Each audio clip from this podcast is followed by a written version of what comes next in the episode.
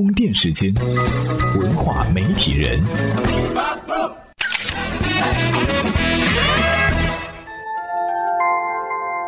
媒体与内容探知世界运行的新规律，欢迎您收听文化媒体人频道。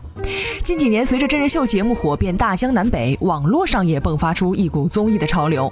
腾讯、爱奇艺、优酷、土豆等多家视频网站在原创内容方面加大了布局，其中对网络综艺节目的投入力度更是大大增加。去年，何炅加入腾讯视频主持第二季《你正常吗》，谢娜在爱奇艺主持，哦，的个神呢！湖南卫视这几个电视综艺的大咖可真是没闲着。这不，今年汪涵也一头扎进了网络综艺主持的阵营，弄了个火星情报局出来。这就怪了，难道网络综艺真的就比电视综艺好吗？何炅和谢娜还好说，毕竟《快乐大本营》有十几年的口碑，一直是娱乐性质的。他们俩在网络上也很活跃，主持网络综艺倒是无可厚非。可汪涵是出了名的老古董，连上网都不会，怎么就这么吃上了网络综艺这块蛋糕了呢？这不禁让人想起个事儿，前段时间《天天向上》因为收视率下滑来了一次大换血，却好像并没有得到预期的效果。而最近《火星情报局》又比较火，看起来网络综艺比电视综艺确实更受欢迎。那么，老牌的电视综艺节目真的会被越来越多的网络综艺所取代吗？今天的文化媒体人，我们就来聊聊这个话题。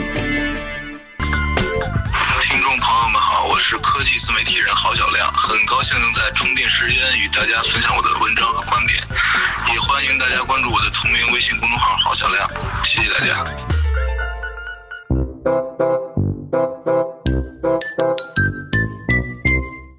如今呢，网络综艺呈现出一片火红的局面，还是有其必然的原因的。首先呢，尺度大，新鲜感也十足。比如已经推出了两季的《你正常吗》，作为首档全民调查类节目，每期都有劲爆的、有趣的话题讨论，网友可以边看边参与话题互动，看看自己是否与大多数人的选择一样。再加上节目当中讨论的话题范围非常广，更不乏一些你在电视节目当中不可能看到的大尺度问题，让人惊愕的同时，也达到了娱乐。效果，所以深受广大网民的欢迎也不足为奇。而另一档近期较为火热的网络综艺《火星情报局》呢，节目还没正式上线之前，它的先导片就火了一把。这自称是录砸了的预告片，和一般的先导片不同，它是一次节目组的内部策划会，将这档节目的运作流程展现出来，极大的满足了网友对幕后工作的好奇。当然，除了尺度大和给人新鲜感，网络综艺的群众定位也非常明确，针对的都是喜欢上网、年龄层较为年轻的网民。比如“你正常吗”的制作方就表示，现在互联网都是九零后的主场，所以节目应该重点面向九零后观众。为了找出他们感兴趣的话题，节目组专门从网络上大量搜寻议题和答案，借助网民的参与来实现整个节目的生产和传播。所以呢，互动性就比一般的传统电视综艺。要强很多，而且呢，这些网络综艺表现出来的最大优势就是紧跟潮流，风格多样化。比如《火星情报局》，从名字上来看就很符合当下年轻人的时尚潮流。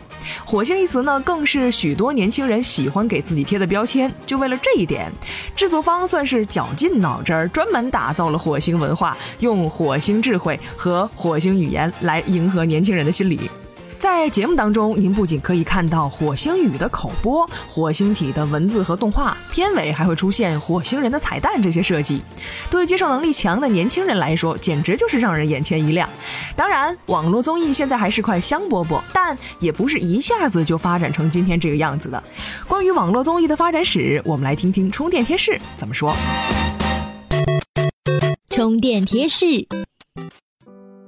网络媒体在很长一段时间被视为传统媒体的搬运工，视频网站也被称为传统电视节目的集散地。互联网上的节目几乎全是电视台已播出的内容，很少有网站自制或首播的节目。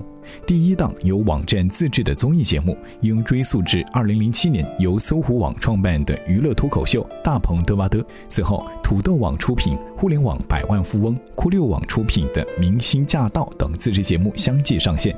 但是，这些节目并未获得太多社会关注。直到2014年底，爱奇艺推出了辩论脱口秀《奇葩说》，网络自制综艺节目才真正走入大众视野。输出观点，影响决策。由充电时间编辑团队倾力打造的意见领袖研习社正在各大声音平台热播。如果你也想发起节目话题或者参与节目制作，欢迎在微信公众号“充电时间”回复“意见领袖”了解详情。好了，回到节目当中，虽然呢，咱们现在一直在强调网络综艺有自己的优势，但是传统的电视综艺也不差呀。真的就能被网综突然取代了自己的老大哥地位吗？我们来好好分析一下。网综呢，虽然现在是风头正劲，可是电视综艺毕竟是有许多年的发展历史了，节目的类型和题材也在不断变化，跟进时代。而且呢，传统电视台对节目以及主持人的要求都比较严格和规范，主持人要有自己的特色，来贴近节目风格，就注定了电视综艺比网络综艺的内容更加优质。所以呢，我们可以看到那些真正能够引起社会大众广泛讨论、传播、关注的综艺节目，绝对多数都是来自于电视综艺的，比如《中国好声音》《爸爸去哪儿》《奔跑吧兄弟》《极限挑战》等等。更重要的是，电视综艺仍然是广告主品牌建设的最高平台。有调查显示，不少广告主就埋怨说，电视广告的削减对自己的品牌建设有直接影响。而且，咱们别看现在国内网络综艺节目风生水起，但也存在一些缺乏爆款、原创力弱、IP 价值不高的问题。即便是通过砸钱邀请一些一线明星加入，或者是打造绚丽舞美、使用昂贵道具，这些都是治标不治本的手段而已。即使目前能成为一时的爆款节目，但长久下去很容易造成观众的审美疲劳，得不偿失。在此之前，《爸爸去哪儿》《极限挑战》等电视综艺，甚至还推出了大。大电影开发出电视综艺 IP 的衍生价值，很明显，电视综艺还是有着巨大的影响力的。在内容运作和产业链方面，网络综艺还得继续加把力才行。总而言之，从目前来看，网络综艺要想取代电视综艺，还得加把油，努努力。但在未来，电视综艺和网络综艺之间肯定是一个互相学习的过程，从对方身上借鉴适合自己的地方。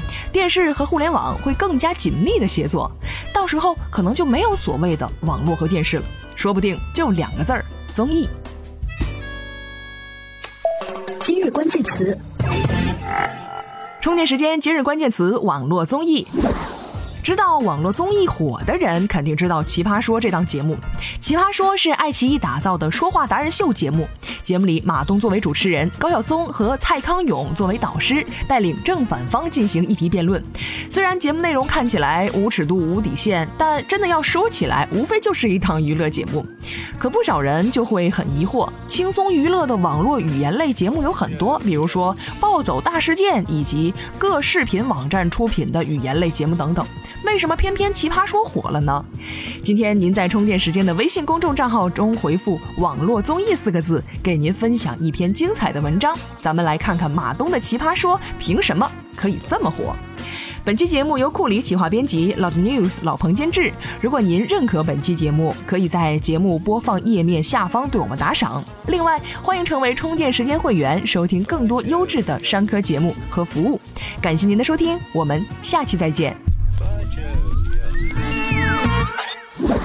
商业世界的主流经营者每天大量的思考必不可少，在独到的见解也需要及时有效的笔记工具配合工作。全球知名的云笔记产品印象笔记已经成为充电时间战略合作伙伴，在充电时间微信公众号回复“印象笔记”，会员将免费获得印象笔记提供的高级账户。更多福利，关注微信公众号“充电时间”。